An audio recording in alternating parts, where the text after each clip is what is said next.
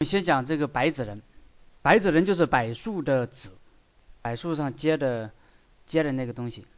柏树我们都都都很常见了。我们先仔细观察一下柏树。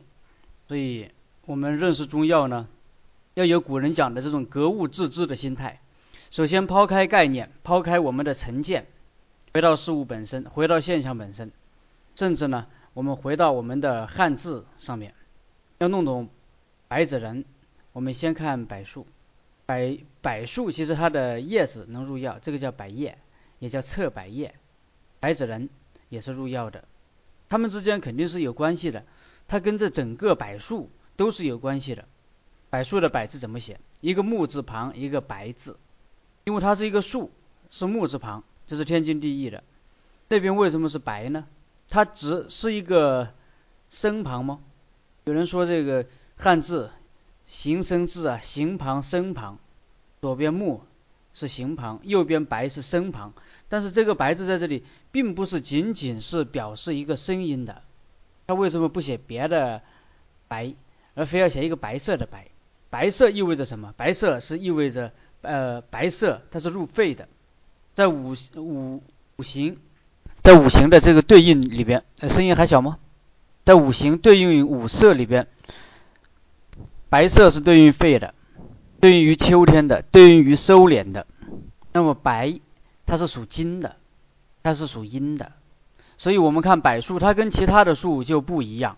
其他的树都是，比如这一棵树，树叶茂密的那一面是必然是东边或者东南，西北面的这个树叶呢就要稀疏一些。当然这个排除，比如说在水边，这水边又不一样，这水边那么靠近水的那个。那一那一面叶子要稠密一些，不靠近水的那一边要稀疏一些。在排除其他影响的前提下，一般的树都是东南面的叶子比较稠密，西北边的叶子比较比较稀疏。柏树正好相反，它西偏西偏北的叶子比较稠密，偏东南的反而比较稀少，尤其是偏西。或者说，在一座山，在一座山上也可以看出来，在这个山的西面、北面，柏树长得往往非常的茂盛；在东南面呢，柏树长得稍微要要次一点。尤其是在西面，在西面的山坡上，柏树长得是最好的。尤其在北京现在这些山上，我们去年去年国庆节的时候，我们一起去看这个昌平县后面的山上，就看到这样的。就就就很很明显，看到山坡西面、北面的柏树比较多，而东南面呢，几乎要要比那边要小一半，或者说树呃树的数量也要少一半。同样的道理，南方的柏树没有北方的柏树那么好，北方的柏树长得更更茂盛。这总总而言之，都是柏树，它是一个阴木，它是属阴的，它是喜欢阴的。既然是属阴的，那么人体哪里属阴呢？气为阳，血为阴，血是属阴的，所以百叶它就入血分。柏树它又是属木，一方面要属木，另一方面又入血分，这意味着什么？它肯定就入肝经，因为肝藏血，肝也是属木的，它入肝经。同时又因为它是白木，它是跟秋天相对应，跟西边相对应，跟白相对应，那么它又是属什么的呢？它在木中，它又带金，它又属金的，所以它又入肺，又入大肠经。入肺入大肠经意味着什么？意味着能速降。它对应于西边，它也是速降的。所以我们要有五行的思维，一直要有五行的思维。其实我在这里，我耍我耍了一个花招。我一方面教大家抛开概念，抛开成见，回到事物本身；另一方面呢，又把我们中国传统文化的一些概念，或者说一些一些一些东西。把它引入进来了，其实也并没有完全抛开成见、抛开概念，没没有完全回到事物本身。这样做的目的呢，就是让大家抛开以前，或者说抛开以前我们在课本里边学到的那些成见，然后回到我们传统文化本身。这个是一个是一种思维上的策略。所以在这里我们一直要用五行的思维。如果你把五行的思维都抛开了，然后我们等于就缺少了拐杖。缺少了思维的依据，我们也就没法思维了。所以说我说要抛开成见，抛呃要要回到事物本身，这跟西方现象学讲的抛开成成见，回到现象本身又有所区别。因为你真的要抛开一切成见，你没有思维的工具了，没有思维的方法了，你的思维也会变得迟钝。把上面综合起来，柏树这个柏柏叶，它的作用是什么？它主它主治阴部敛阳。什么叫阴部敛阳啊？出血，阴部敛阳，或者说这种汗症也是阴部敛阳。还有肺与大肠不能很好的肃降，也容易导致血中有火。血中有火也容易导致血症，各种就就很多出血都是这样，都都是这样导致的。另外，百叶它是芳香的，柏树叶子是香的，芳香它就能化湿，所以柏树叶呢还能发，还还能化血中的湿热，它是一种叶子就能透散，把湿热往外透散，是芳香，它还能化湿，这是柏树叶。我们在讲白芷的时候，顺便把这个柏树叶讲一讲。白芷呢，其实我们很小的时候就见过，在在南方也有柏树，秋天也结柏树籽。那个时候我也摘过，但发现这柏树籽里边基本上都是空的，里面什么都没有。柏树籽是外边一层像那个花瓣那样的，把它剥开，里边就像那个米粒一样的，然后那那个外边还是硬壳，把这个硬壳再剥开，里面就是空的了，就没有东西了，就没有人了。这是南方的柏树籽，但北方的柏树跟南方的柏树不一样啊。北方它在北方，它得天时地利比较足，那个就不一样。所以我们去年到到昌平县城那个后边的山上去去去玩的时候，看到柏树人，我就根本就没有摘这个，我就以为它会像我们南方老家的柏树人柏树籽是是一模一样的，里边是空的。既然里边是空的，我摘它就没有。没有什么意义了，就没有摘。当我们一块去的，有的同学他就摘了，摘了剥开，发现里边是那个像米粒儿一样的很油润的白芷仁。我当时看到了，我就我马上明白了，天有阴阳四时的差异，地也有东西南北的区分，所以南方的白芷呃柏树跟北方的柏树是不一样的。南方的柏树没有人，北方的柏树有人，或者说南方的柏树这个人没有北方柏树。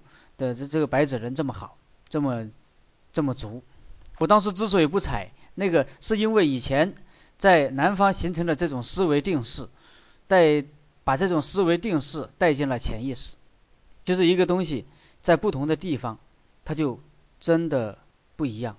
我们每到一个地方，都要带着一种好奇心，带着一种带着一种好奇心来来观察，这样才有收获。我们都知道白芷仁它是养心安神的，同时呢，它还能润肠通便。它为什么有这个功效呢？这又要联系到它的自然属性了。这个人，什么叫人呢？人它是植物的核心之所在。中药里面有很多用人的，白子仁就就就是那个树的那个那个核的最最里边的，比如说核桃仁、桃仁、杏仁、白子仁、酸枣仁，后面我们要讲，是植物的核心。一颗小小的人。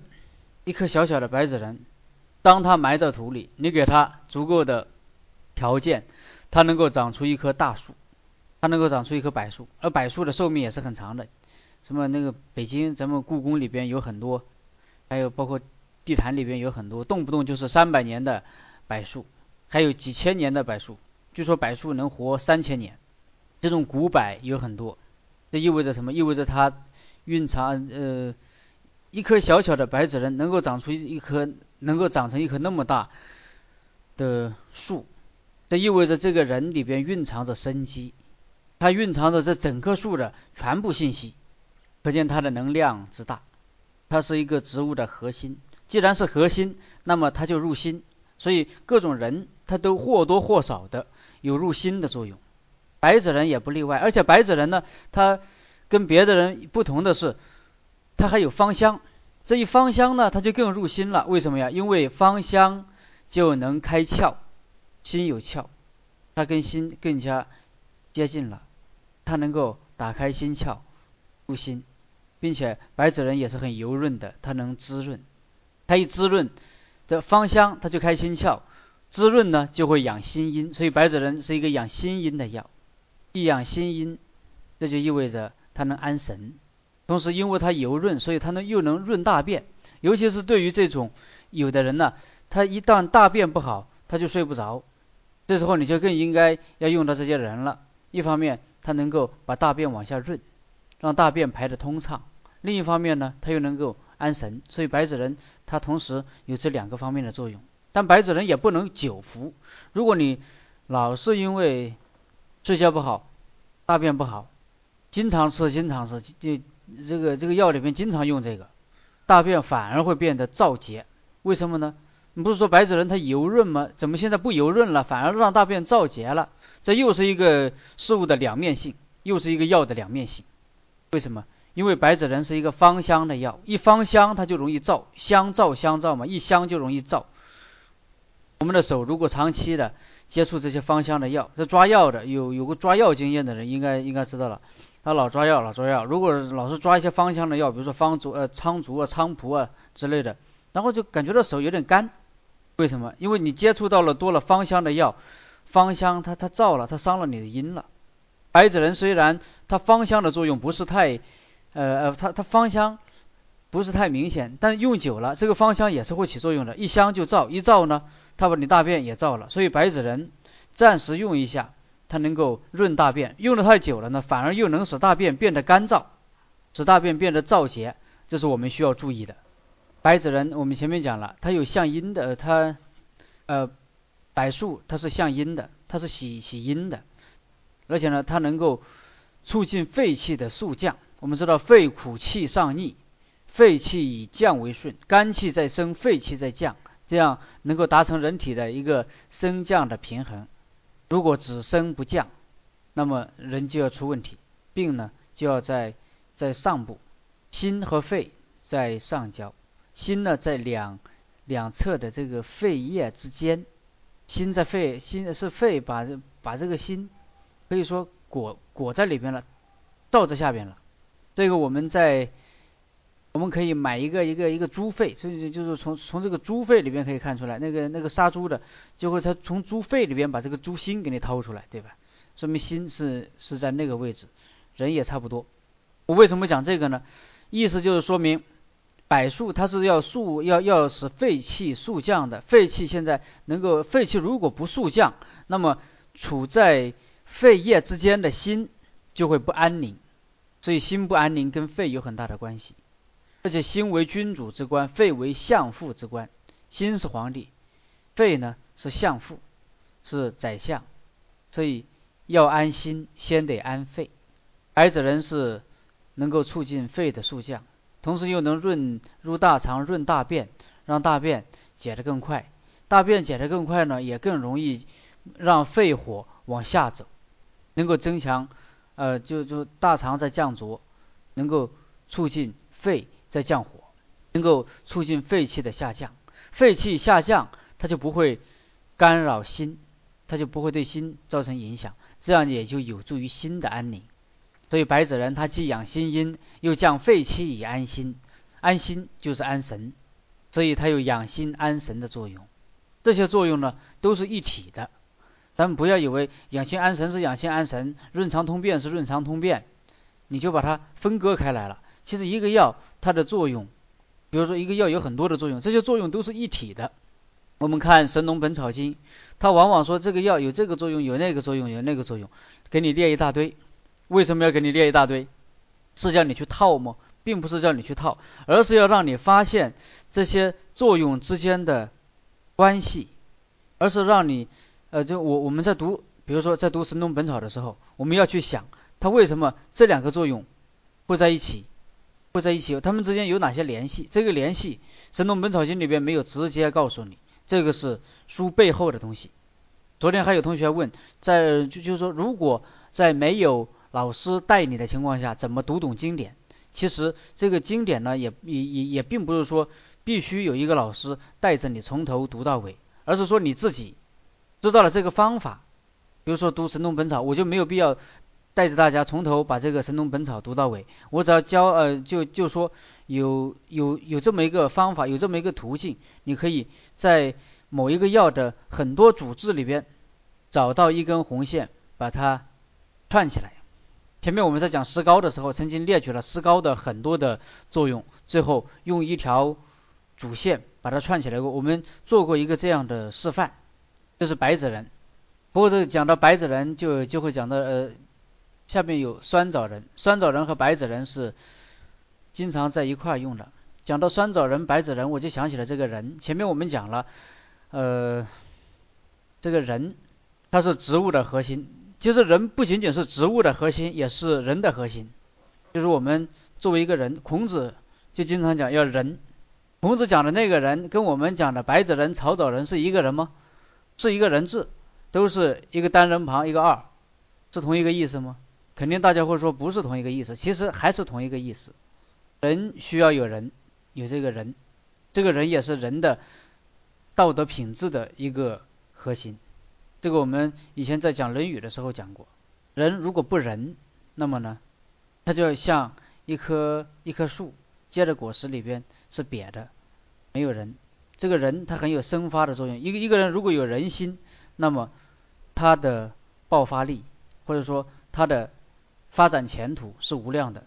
如果一个人光有光有躯壳，光有外表，没有这个人心。那你就像一个一个果子，里面没有核，没有人，只有外表。这个说来话就长了。以后我们如果有机会讲《论语》的话，我们再仔细的讲这个人，讲这个人跟植物的人他们之间的区别。我们现在话归正题，来讲酸枣仁。酸枣呢是北方山上一种枣树，它北方的很多山，包括北京周围这些山上，都有很多酸枣，酸枣树。而且这酸枣它也怪，它越贫瘠的这个山上，越是石头多，不长别的，就容易长这个酸，就容易长这个酸枣。酸枣，酸枣仁，它是入心肝胆脾这四个经，它的味道呢是甘酸，它的性是平的，也就是说它不寒不热，不温不凉，它也是一个安神的作用，通过作用于心、肝、胆。来安神，入肝呢，它就能够安魂、震慑，能够震慑，能够震慑肝气，能够能够安魂。因为肝藏魂，现在它是酸枣仁，它有酸味，它能入肝，它能够收摄肝气，能够让肝所藏之魂安下来。我们有时候，比如说睡睡觉，睡要么睡不着，要么梦多，往往因为肝不藏魂。酸枣仁有。促进肝藏魂的作用，酸枣仁还能入心，凡人皆入心嘛，或多或少会入心。它能够敛心阴，同时呢，它还能够固固呃收敛心阴，收敛心阴，汗为心之液，出汗往往就是心阴的一种一种外泄，所以酸枣仁它往往它它还能收汗。我们在呃有的睡觉的时候出汗。经常可以用一点酸枣仁，还有睡觉的时候他要流眼泪，也可以在辨证论治的基础上加一些酸枣仁，这个是用来入肝呢，入肝来安魂，来来来来收敛的，同时呢也是为了收敛心阴，它还能入胆，入胆经，入胆经主要是凭胆的虚热来补，来补胆的补胆气的虚，如果胆气虚或者胆胆经有虚热，都可以用酸枣仁。来平息，当肝魂不安、心神不敛或者胆经虚热的时候，都容易导致人失眠。所以酸枣仁也是治失眠的一个非常重要的药。酸枣仁我们在用的时候，在开方子的时候一般写炒枣仁，就是微微炒一下。酸枣仁只能微微炒一下，不能炒的太过，炒得太过反而就没用了。微炒它就很香了，一香呢，它又会入脾、入心、入脾。它能够收敛津液，对于这个胆气虚的失眠是很有用的。所以治失眠要用炒枣仁。生枣仁什么时候用呢？生枣仁它是生的，是生的呢，它就它就能够就就偏泻。一般一个东西是生的，它就偏偏偏泻。它能够泻虚热，泻哪里的虚热呢？泻胆经的虚热，泻胆经的热。我们前面讲过。寒能令人清，热能令人昏。不有热，人就就容易昏昏沉沉的。那夏天的时候，比如说屋里没有空调，很热很热，温度外边到了四十多度了，天气预报怕引起大家的恐慌，不敢说有四十多度，一口咬定现在就三十八度。这时候你在屋子里面热的，你就没有头脑转的都慢了。可能大家都有过这样的经验，就会倦怠。当有胆热的时候也是这样的，有胆热的时候，人他就昏昏沉沉的，就贪睡，就喜欢睡，睡呢又睡不好，又睡睡睡得又浅，又容易醒，醒了以后还是昏昏沉沉的。有的失眠是这样的，但是同样一个失眠，我们也也也得分很多的情况。有的失眠是人是越失眠越清醒，那个头脑清醒的都清醒的都可怕，这是一种失眠。还有一种失眠呢，它是昏昏沉沉的失眠，像是睡着了，又像没有睡着，醒来又特别累，这是一种失眠。这些失眠是不一样的。如果是火火重，就是胆热的这种失眠，往往就是神昏倦怠。白天他也想睡觉，睡睡觉他又睡不着，那么这时候用生枣仁，所以枣仁它可以让人睡着，又可以让人又可以治这个睡眠多，总之它有一个双向调节的作用。那酸枣仁为什么又能够养心安神呢？这我们首先要看一下酸枣跟其他一般的枣的区别。我们平时吃枣，到菜市场、到水果市场去买枣的时候。要挑选什么样的枣啊？挑选这个皮薄、肉厚、核小的那种，那个吃着舒服，是吧？但是酸枣正好与这个相反，它没有哪一条符合我们的要求。它皮厚、肉少、核大。同样是枣，为什么我们普通的枣跟酸枣有这么大的区别呢？是大自然赋予它们的能量有多有少吗？并不是这样的，大自然是很公平的，它赋给它赋予。一颗枣的能量可以说是一样的，只不过是普通的大枣把自然赐予它的能量放在果肉上，而酸枣则把这个能量呢紧紧的藏在果核里边。当普通的枣把能量放在果肉上，所以它就那果肉特别的肥美，果肉特别的大，它那个核里边就没什么东西了。果肉肥美，这个肉是主哪里啊？肉是主脾，所以那个。普通的枣，它是味甘，它是养脾的，它是入脾的。酸枣呢，它把大自然赋予它的能量藏在果核里边，所以果肉很薄很少，它果核非常的发达，而且它的这个嗯那个酸枣仁能够养心。我们经常说火生土，火生土，心火生脾土，是吧？在一粒枣上，我们能够看出火生土，能够看出火土相生。火是什么？火是果核，土是什么？土是果肉。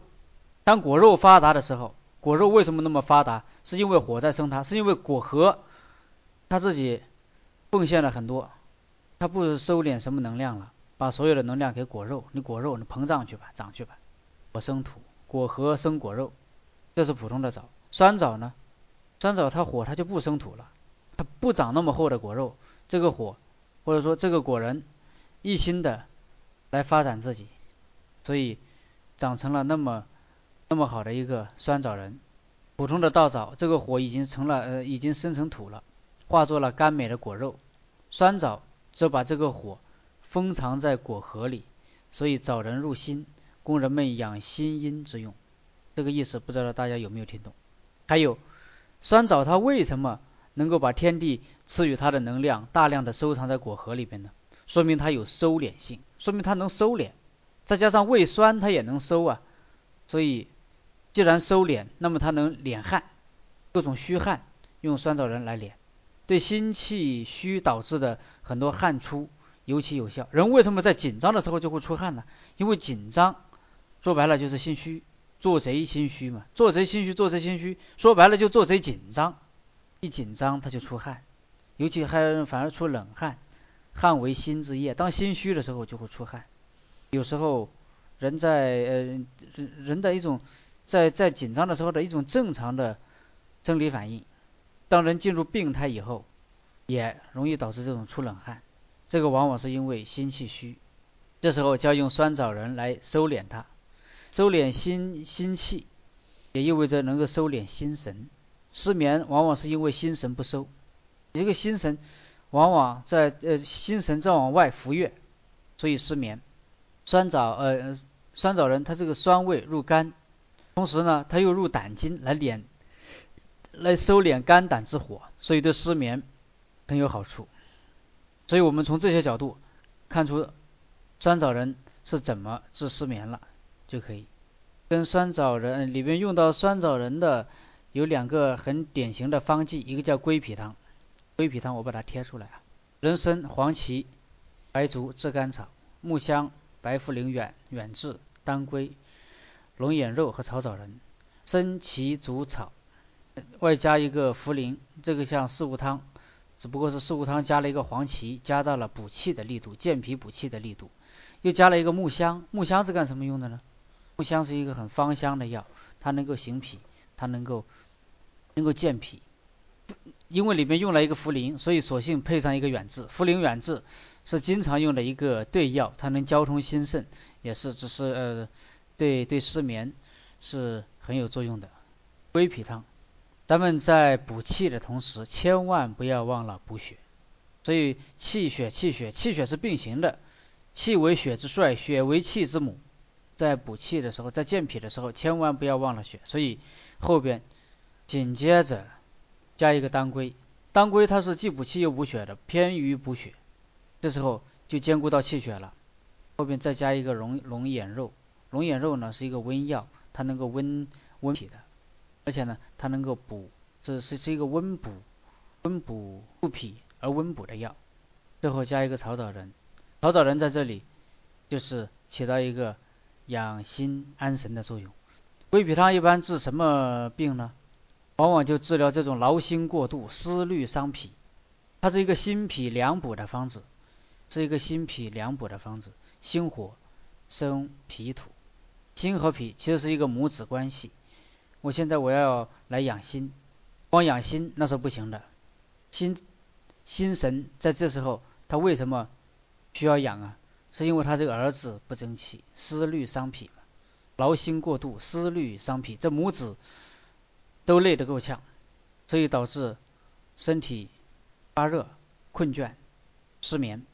一个人要是操心操得过多，就会有失眠的症状，而且会致汗、盗汗，还有很很多一系列的心虚的症状、脾虚的症状。心虚、失眠、心悸、致汗、盗汗，跟心虚有关。还有呢，脾虚呢，吃的少，甚至是女女子月经不调、白带多，这些都跟脾虚有关。凡是因为劳心过度、思虑伤脾导致的很多症状，都可以用归脾丸。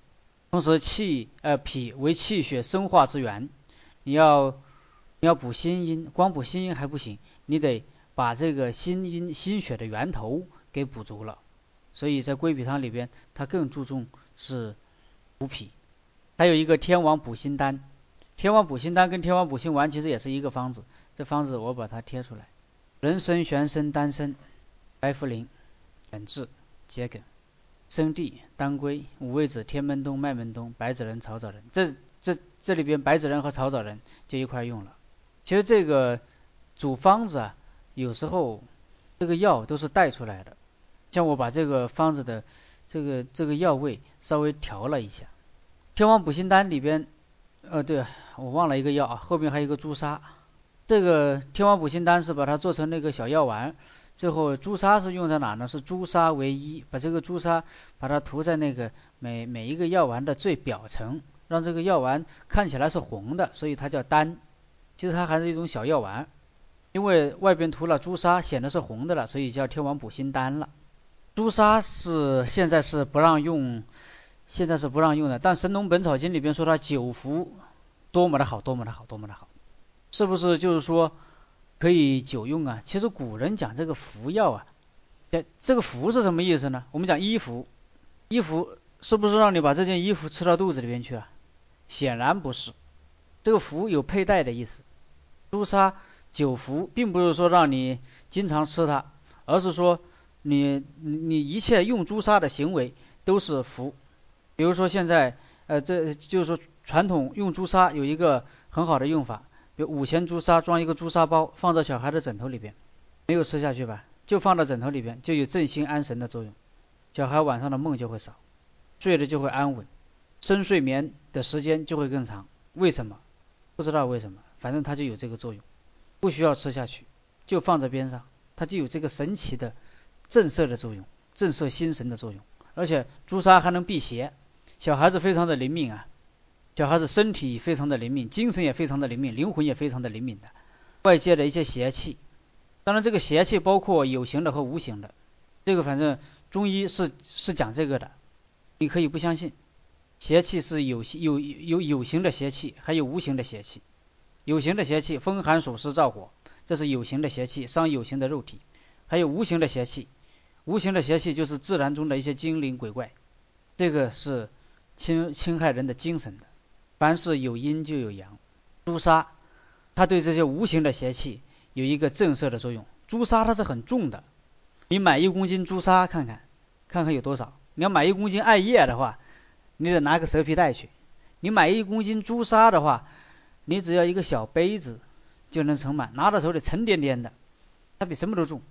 所以五千朱砂也不多，用一个用一个包裹住，放到小孩的枕头里边，就有就有这些作用。现在不让朱砂，只不过是说让大家不要内服。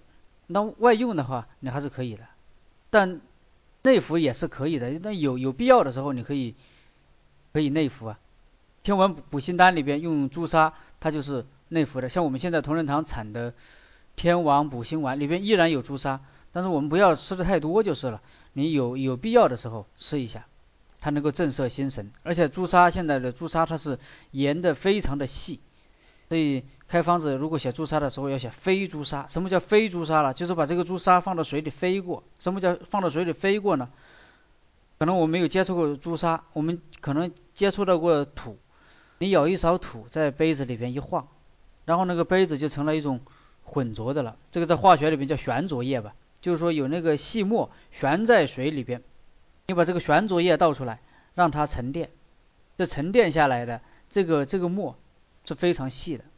朱砂那么重的东西，居然能够在水里边悬悬起来，说明这个朱砂已经非常非常细了。所以我们。呃，提炼朱砂的细末，往往用这个方法。然后那个没有飞起来的朱砂呢，咱继续碾，然后继续飞。这个是药物炮制的一个一个工序。所以朱砂在天王补心丹里面还要用，只不过是天王补心丹你就不要经常用了，适可而止。这个用来养心阴。人参这里边其实还是前面我讲的那那些药啊，因为要用到，因为补心先补脾。人参肯定要用的，后边几个参是人参带出来的，一个玄参，一个丹参，它都是参。这人参带出玄参和丹参，玄参它是一个养肾、清呃清热养肾的药，丹参呢是一个活血化瘀的药。因为你一旦心阴受损，心血耗散，你就比较容易在体内产生淤血，所以就要用到丹参。一旦心阴受损，肾火也就会腾起来，所以就要用到玄参。所以人参带出丹参和玄参。茯苓远志又是交通心肾的。桔梗，为什么用一个桔梗啊？它是载药上行的，心它不是处在上面吗？用了一个桔梗载药上行，用了这些个属气的药，接着呢就要用到归阴的属血的药了，生地当归来了。因为你这不是心神损耗、心阴损耗的多吗？心阴损耗的多，心神就不容易收敛。咱们后边用个五味子来收敛五脏之精气，也就是为了收敛、收敛人的神气。其实白芷仁、草枣仁也有收敛的作用，但嫌白芷仁、草枣仁收敛的作用不够，咱们加个五味子。五味子它有五种味道，它以但是是以酸味为主，五味子它是能收敛的。加一个天冬、麦冬，这是养肺阴的，通过养肺阴来养心阴，而且这里边还暗藏着一个什么方子呢？人参、麦冬、五味子，这什么东西？这是大名鼎鼎的生脉饮呐。人参、麦冬、五味子，对吧？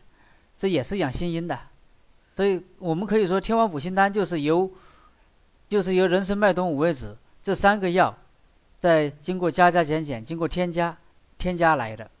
人参带出来玄参、丹参，这些参苓、桔梗，这个有点像是参苓白术散，对吧？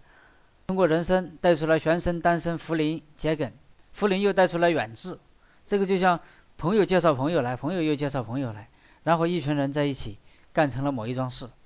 人参带出这么多药，麦冬呢？麦冬把天冬带出来了，他因为他们是兄弟，就跟兄弟似的。麦冬把天冬带来了，是养阴的，养阴的呢，最后又把生地当归也带来了，然后是五味子，五味子呢，他是收敛的，五味子他怕他自己收敛的不够，他又带了俩部下，一个白子人，一个草枣人，这不全带齐了吗？当然，在古法，在古在在古法里边教大家是天王补心丹呢，要用竹叶汤来来来送下去。竹叶汤意味着什么？竹叶它也是入心经的，它是能清心火的，它能够清心火从小便而出。用竹叶汤送下也是起这个作用。这个也是因为呃心阴过虚，导致神志不安、心烦、心悸、失眠。疲惫或者说健忘啊，梦中遗精啊，手手脚热啊，口舌生疮啊，都可以用这个。用这个的一个脉象的指标呢，就是脉必须是细数，细数就意味着伤了阴，而且生了热。我们看到这个草枣仁和白芷仁这两个药，它是补心阴的，补心阴的药它都有收敛的性质，收敛心神。其实它真正去补心阴，去动真格的补心阴的作用倒不是太大，只不过是有一点油润性而已嘛。它补说是补心阴，能够补多少呢？它能够补多少实实在在的心阴呢？补不了多少的。它主主要作用在于收敛。前面我们讲了山萸肉，它补肝阴，它也是在于收敛。这些补阴的药，它都是善于收敛的。其实收敛心神就是在补心阴，心为君主之官呢。用得着你用那点枣仁、白子仁，用那点油润性来补我吗？人家稀罕吗？人家根本不稀罕你那点，你那点东西。心为君主之官，他就像皇帝一样，他受的供奉非常的多，五脏六腑都在供奉他，他稀罕你那点药吗？不稀罕，所以不需要专门用药去补他。那怎么办呢？你不好善就就得了。君主供奉非常的足，他挥霍起来也是惊人的，所以我们。要补心阴，也就是说，你你别你别给我挥霍掉了就行。心心是最容易挥霍的，心怎么挥霍啊？就是说心神不收。如果一个人你今天想这，明天想那，你你动脑筋动的太多了，心神容易不收。如果你特别羡慕一些浮华的东西，也容易导致心神不收。总之费神过度，这个你不要看以为是耗神，这个精神不值钱，其实精神是最值钱的，它能够大量的。伤阴伤血，所以我们平时要注意养养心，就要注意收敛心神，不要让心神外越。心神外越是很很伤人的啊，然后导致失眠，导致惊悸。人的消耗主要两个方面嘛，一个是肾精，一个是心神。心和肾它都要收敛，也就是精神。精是物质层面的，神呢是精神层面的，或者说是意识层意识层面的这两个地方。都要注意收敛，你可以用药物来收敛它，也可以直接从精神层面来收敛它。这是我们讲了三个养心阴的药：小麦、白芷仁和草枣仁。现在还有一点时间，我们再讲一个养脾阴的药，就是山药。山药就是我们吃的那个那个淮山。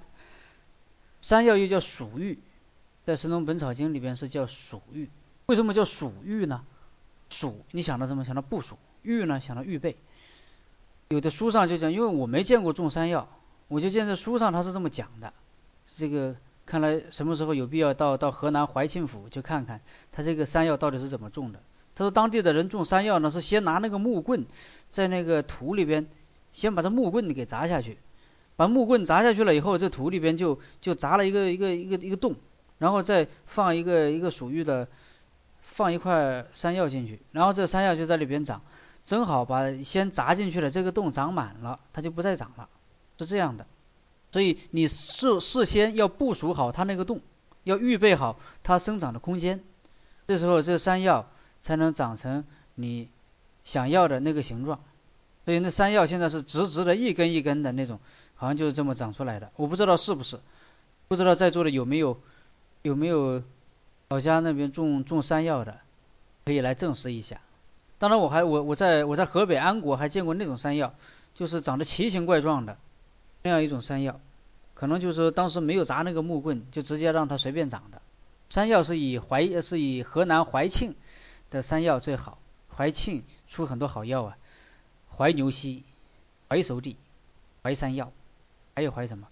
那还有一个，以至于后来我们就把山药直接叫淮山。其实我们现在说的淮山有很大一部分并不是怀庆府产的，怀庆府产的山药呢，主要用来入药，呃，用来入药。平时我们吃也也也吃山药，但那个它是做菜用的，好像还是有一点区别的。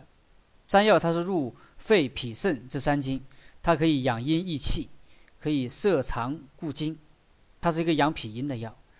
这个是在土里边，它得土之充气。为什么以河南怀庆府的最好呢？因为河南地处中原，这个地方的土非常的厚，是给人一种这个皇天厚土的这种感觉。它很是中原是一个很厚重的地方，它土气很重。你看这个河南人。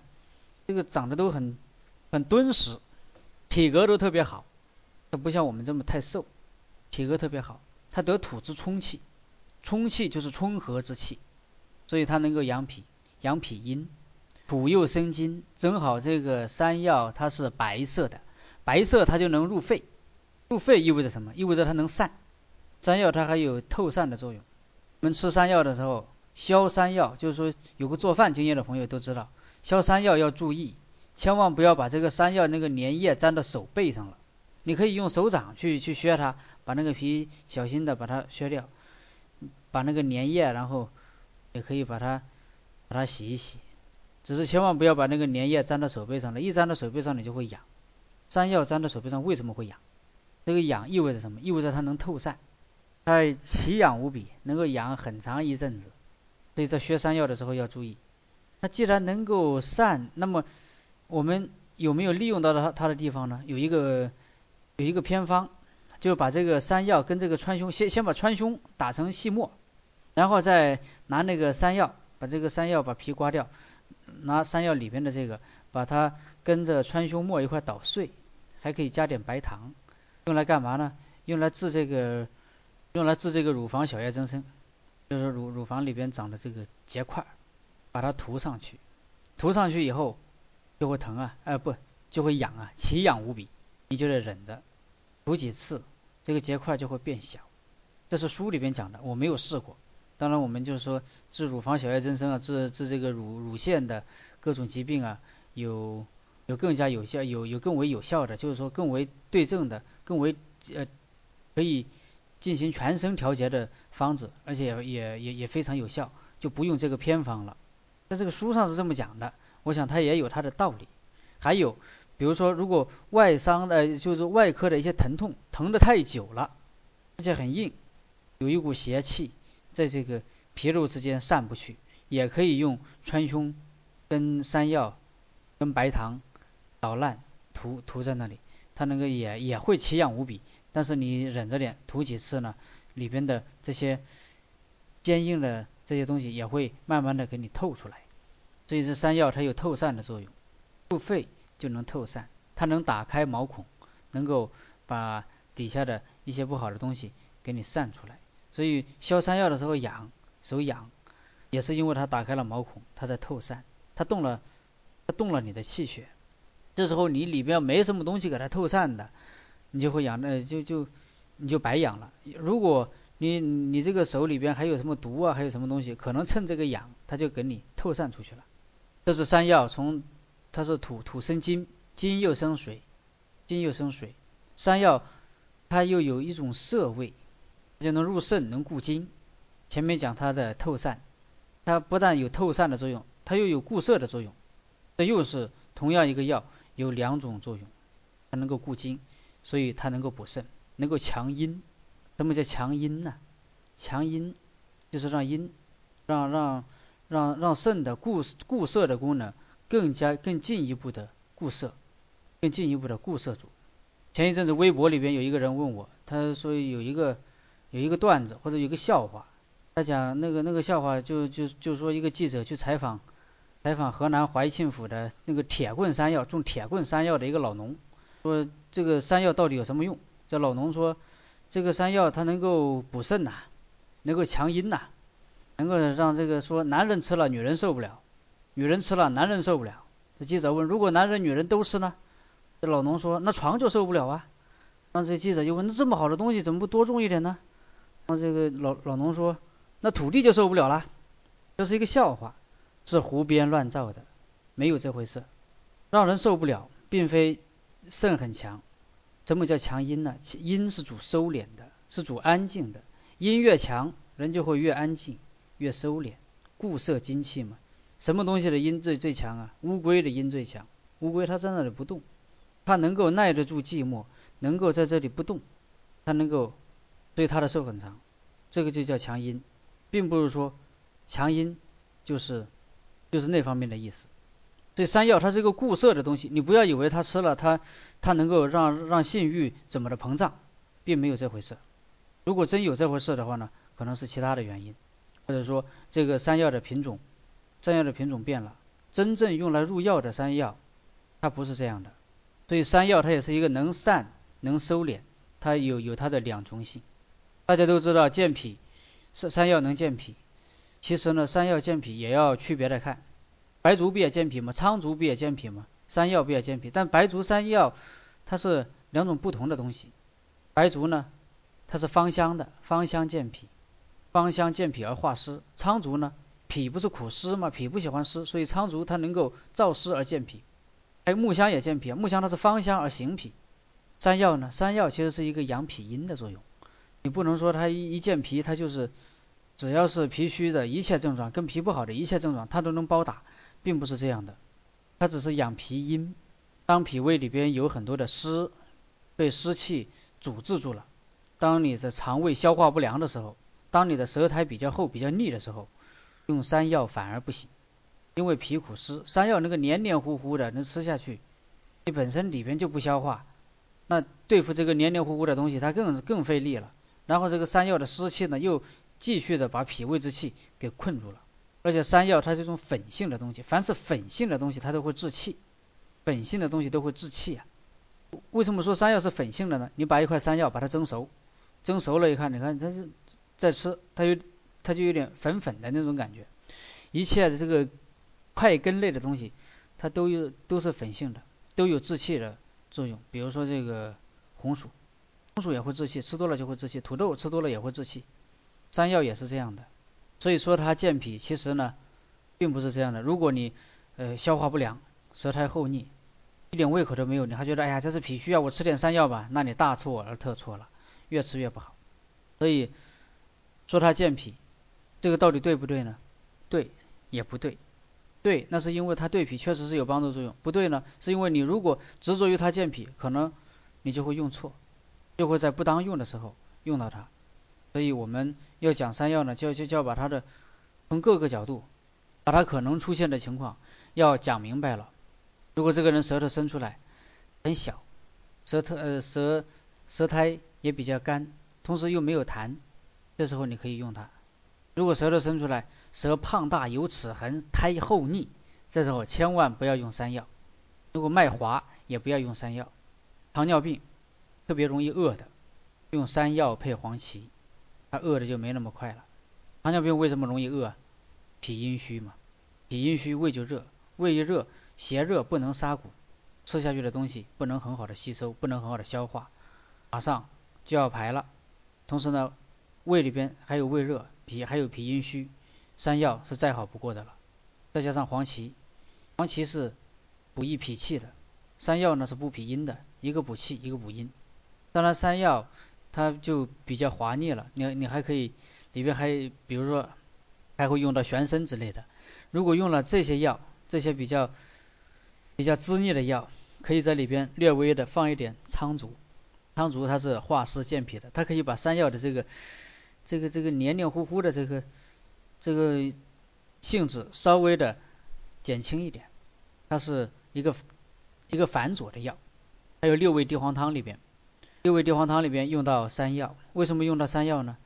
地黄是养肾阴的，然后在养肾阴的同时，这个东西它就像你拔牙，你补牙，你补中间这颗牙的时候，你边上两颗牙你都得注意到。要把它固定好，地黄补肾，好比补中间这颗牙。然后两边那两颗牙是什么呢？一个是肝，一个是脾。咱们用山芋肉把肝固住，固摄住。山芋肉也有固摄的作用啊。然后再用山药把右边那颗牙，把脾也给固摄住，固摄住了肝脾之气，然后肾在那里就能够得到很好的养护，能够那肾气能够得到很好的收敛。当然这是一个不恰当的例子，我们可以这样去想，这样去想一些就是很生动形象的东西，有助于我们把这个东西记住，或者说有助于我们以后在用这个的时候不至于过分的紧张。医学其实是一个很有趣的事情，呃，是是是一门很有趣的学问，所以我们无论在遇到什么情况下，嗯，遇遇遇到什么的情况下，都要都要带着一种好奇、快乐、有趣的心态去面对它，即使是面对一个一个大病，也要有这样一种很轻松的心态，这样你就不会慌了手脚。如果你紧张起来了，那一切都完了。咱们今天晚上就先讲到这里。然后有什么问题我们可以交流一下。哺乳期间失眠能用酸枣仁吗？酸收会回奶吗？若用用的话，饭后直接嚼服吗？敛汗是生用还是草用？敛汗其实生用草用都行。敛汗只不过是它的呃旁边的一个作用，附带的一个作用。要收敛的要要要敛汗的话，最好还是用用用草的吧。酸枣仁它酸收是有一定的回奶的作用，其实就看这个乳汁到底是多还是少了。如果乳汁又特别多的话，你可以乳汁特别多的话还是可以用。但是像酸枣仁这种东西是不能是最好是不要单用的，你还是还是要有一个配伍，而且看看你这个哺乳期间失眠到底是是为什么，是不是乳汁消耗过量、阴虚导致的。痰热失眠呢，还是还是一个什么样的失眠？还是要找到找到病源，不能光一味的这个用酸枣仁来嚼服，这个用途是不大的。羡慕浮华，这我经常讲的一个词。羡慕浮华，可能在北京见到的这样羡慕浮华的人比较多，羡慕人家当多大的官，羡慕人家发多大的财，羡慕人家有这有那，羡慕人家这样那样的，都是都都是觉得自己不行，觉得。别人怎么就那么好？一天到晚满满世界飞，就羡慕这些东西呗。嗯，在在还是能看到很多这样的人的。反正这样这样的人活得也很累，这个就叫羡慕浮华。还有就是说，整天在在在，他就控制不住自己了，就喜喜欢买东西啊，喜欢购物啊，或者说喜欢在网上看这看那的，看了还羡慕，又达不到。然后就郁闷，这个就就就就叫羡慕浮华，志气。这个气本来人体任何一个地方都都都有气的，气要通行于四体的。当气行不通的时候，这就叫志气。当然，这个气首先要在五脏六腑里边，尤其是在六腑里边要通行。当这个气在六腑里边都通都通行不了的时候，这个就叫气滞嘛。所以这个这些块根类的带粉性的东西治气，首先是治六腑之气。当六腑的气不通的时候，全身的气必然不通。山药有人说药店里才有效，菜市场的效果不好，是这样吗？其实药店里有的山药效果也不好。关键的还是要这个淮山药，河南淮庆府产的这个地道药材，这个山药才好。菜市场的效药效肯定是效果肯定是没那么好的，要不然它就不会用来做菜了。但是它也还是有一点那个作用的。要不然的话，我们学山药的时候弄到手背上就不会那么痒啊。周汝昌老先生今天早晨去世了，这个我还不知道呢。研究传统文化的学者多少都知道一点，对，确实中传统文化跟跟中医它是相通的嘛。我也是因为研究传统文化，然后再再认识中医，然后再再再学的，这个是这个都是相通的。舌头胖大痰多是不是不适合吃山药？的确不适合吃山药。对，滞气就是排不出气，湿气重的人不能用山药补脾，那用什么？怎么补脾比较好呢？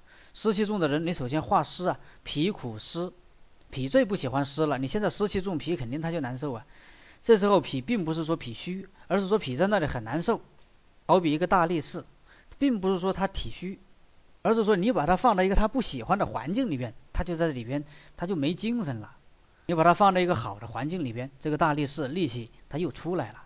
所以这时候你不需要补它，只需要改善一下它的环境，化化湿就行了。脾阴虚才可以吃山药，怎么知道是脾脾脾阴虚还是脾阳虚？前面嗯这个问题前面其实我说了，如果是那个就还是按照前面我说的那个标准的，嗯如果舌胖大有齿痕、舌苔黄腻的话就不要用。如何挑选中成药？这我也不知道怎么挑选中成药。确实，比如说加味消药丸就是同仁堂的最好。我不是在给他做广告啊，他也没有给我广告费。确实就是在使用过程中就同仁堂的比较好。还要看一部分品牌吧。当然现在这个不同的地方卖卖的是不同地方产的药，这个也不好说。但都是要在具体的运用过程中你才才知道这个药到底好不好。像什么同仁堂的，还有这个河南有一个叫叫仲景牌的，他们产的这个像什么消药丸呐，什么明目地黄丸呐，也都是挺好的。不过它都有一定的执行标准了，这是这个中药都有一定的执行标准，应该还都是有用的。晚上两三点睡不着，有些心烦，是否肝不藏血？能否用酸枣仁汤？酸枣仁汤是治失眠的一个一个代表方剂，它是经方嘛，但是也还也还是得化财的。一般两三点两三点前睡不着，跟肝胆肯定是有关系的。看看是不是有胆热，如果痰比较多的话呢，你用温胆汤就可以了。很多的现现在就是说，根据根据经验来讲，绝大多数的失眠都是痰热不眠。你化它的痰，清它的热，尤其是清它的胆热，效果都会非常的好。好，那我们今天晚上就先讲到这里吧，谢谢大家。